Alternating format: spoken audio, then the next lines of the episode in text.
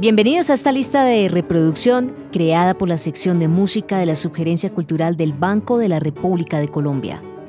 Soy Luisa Piñeros, periodista musical, y este es el primer programa de una serie de seis episodios de la lista de reproducción Música en Músicos de Colombia. En este primer episodio conversaremos acerca de las cumbias en Colombia, uno de los géneros madre de nuestro país.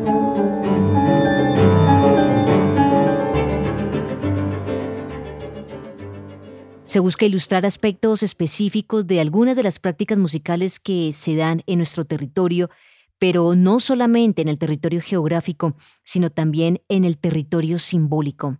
Es decir, se indagará en las características y contextos de dichas prácticas. Se buscará mm, acercarnos críticamente a la construcción discursiva alrededor de ellas, mostrando de qué manera se articulan e interactúan con el sonido una serie de aspectos de la vida social. Bien vale la pena destacar acá cómo la misma etiqueta Músicas colombianas es de una gran complejidad y constituye un reto su ilustración en las redes, no porque no exista material de archivo, no señores, todo lo contrario, sino porque en el contexto digital de las nuevas tecnologías, en la mayoría de plataformas de streaming, se incumple aquella afirmación de que en la red está todo.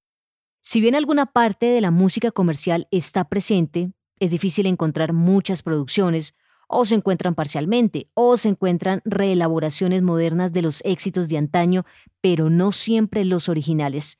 Ni qué decir de las grabaciones de campo relacionadas con publicaciones de carácter académico o de divulgación realizadas por los propios investigadores o por las instituciones privadas y públicas. Así que, por otra parte, mucha de esta música circula en producciones independientes de pequeña tirada que se consiguen directamente con los compositores e intérpretes en sus conciertos o en los innumerables festivales y concursos que se dan a lo largo y ancho de la geografía colombiana. Se trata entonces de unas músicas ubicuas, pero en muchos casos poco accesibles. En esta ocasión nos acercaremos brevemente a las cumbias, también así, en plural, y no solamente en Colombia. Es de todos conocida la amplia dispersión del género por diversos países latinoamericanos que la apropiaron y transformaron en cada entorno particular. Se trata de un conjunto de sonoridades variopinto y plural con eh, múltiples contextos e influencias. Si bien en el imaginario social más extendido acerca de las cumbias se nos presenta una narrativa que asocia temporalidades y espacios de producción, circulación y consumo como una linealidad que va del campo a la ciudad, desde el punto de escucha de las grabaciones disponibles para el público, el asunto no fue así.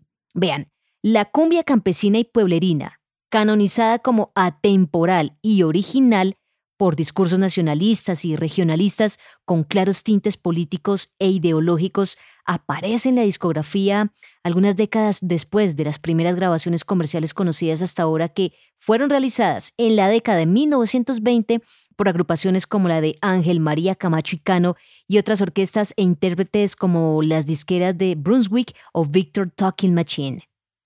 Y ante la imposibilidad de ilustrar a estas fuentes, comenzaremos con algunos de los referentes comerciales más conocidos, las orquestas tropicales tipo Big Band de compositores y directores como Luis Eduardo Lucho Bermúdez Acosta, quien nació en el año 1912, falleció en el año 1994, Francisco Pacho Galán Blanco, 1904 y fallecido en 1988, y Edmundo Dante Arias Valencia, el año 1925 en el que nació, 1993 en el que murió.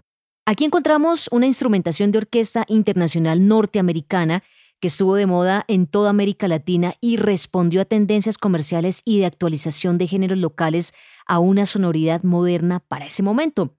Escuchamos en sus textos eh, varios elementos importantes en la consolidación de su popularidad y en la representación de lo regional con tintes amplios. La anécdota de quien no puede cargar una múcura de agua, el aporte al imaginario de lo tropical en la enumeración de aquellos elementos que no pueden faltar en una cumbia. Hablamos de llamador, tumbadora, el acordeón, la guacharaca, el ron, la flauta, el millo y una negra bien sabrosa, y la representación del género de ritmo incandescente que nos mueve suavemente en una bailadora con su atado de velas en la mano que baila con todos. La dictadura del general Gustavo Rojas Pinilla entre 1953 y 1957 tuvo un elemento importante para el desarrollo y visibilidad de muchas músicas locales, la prohibición de importar músicas del extranjero. El ambiente de conciliación nacional que se da con la llegada del Frente Nacional también tiene una expresión en la música de cumbias. Africanistas como los hermanos Delia y Manuel Zapata Olivella le apuestan a un discurso en el que la cumbia condensa la nacionalidad al recibir e integrar aportes de las tres etnias que conforman las fuentes de lo popular. Los tambores negros, las flautas indígenas y los sobrios bailes blancos. Es así como aparecen en la grabación las agrupaciones prototipo de esta síntesis. Gaiteros y cañamilleros, cuyos instrumentos fueran apenas nombrados en las cumbias de orquesta y algunos de los toques de tambora trasladados como elementos de identidad.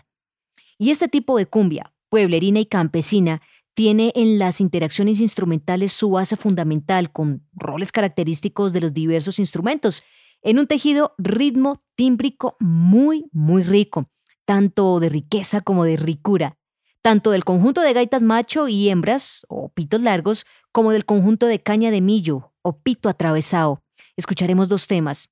El primero de ellos, instrumental, más localizado geográficamente con las gaitas y caña de millo en afinaciones más cercanas a sus contextos de origen y el segundo con intervenciones vocales estructuradas en la disposición solista-coro y con mayores influencias del discurso tonal occidental.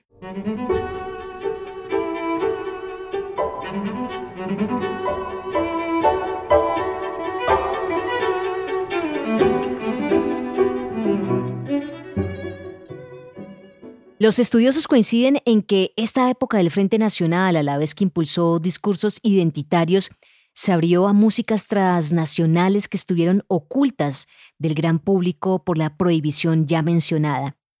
Se dio entonces, ya en plenas eh, décadas de 1960 a 1970, una reestructuración tanto de los formatos en que se interpretan como de los espacios de consumo de las cumbias, apropiadas tanto por una clase juvenil media alta en Medellín como por proyectos comerciales de las principales casas disqueras que se involucró a muchos músicos de las regiones.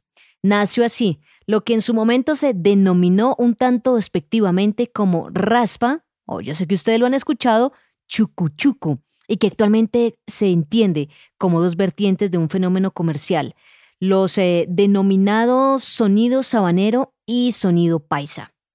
La aparición protagónica de instrumentos eléctricos como el bajo o la guitarra y electrónicos como el solo box y diferentes tipos de teclado va a ser uno de sus sellos característicos, mientras en la percusión caribeña y la batería se condensan unos comportamientos prototípicos de los roles de los tambores que devienen en clichés.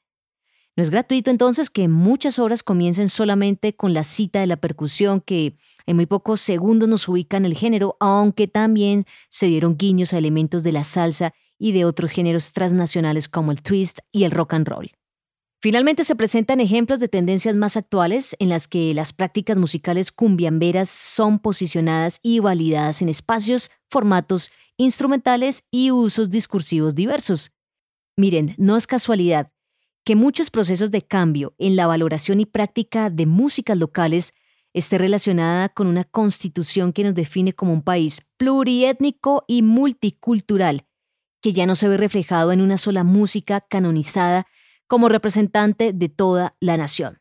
La aparición de la adaptación en el país del término world music, la creciente interacción con músicas transnacionales como el jazz, el rock y la electrónica, el acercamiento de las orquestas sinfónicas a músicas y músicos populares como una manera de ampliar su público, la construcción de etiquetas como nuevas músicas colombianas, el comienzo de la aparición eh, sistemática de artistas nacionales en premios internacionales como los Grammy, principalmente, nos ubican en sonoridades diversas y caminos múltiples.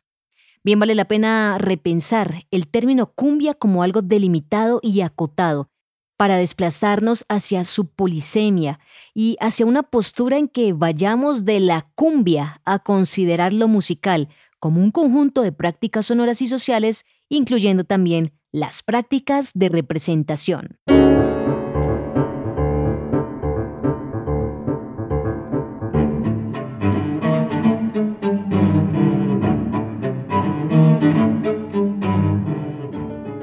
Los invitamos a escuchar la lista de reproducción Música y Músicos de Colombia que se encuentra disponible en la cuenta de Spotify Ban Rep Cultural.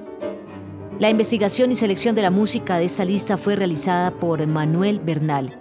Los estuvimos acompañando Luisa Piñeros en la presentación de este espacio, Jefferson Rosas en la edición y montaje y María Alejandra Granados en la producción. Toda la actividad cultural del Banco de la República se encuentra en la página www.banrepcultural.org. En Facebook como Club de Música, Biblioteca Luis Ángel Arango y en Instagram, Twitter y YouTube como Ban Rep Cultural. La música de este podcast es parte de Conversaciones, variaciones para violín, violonchelo y piano, opus 32 del compositor Juan Antonio Cuellar, interpretada por el ensamble Lincoln Trio. Hasta un próximo episodio.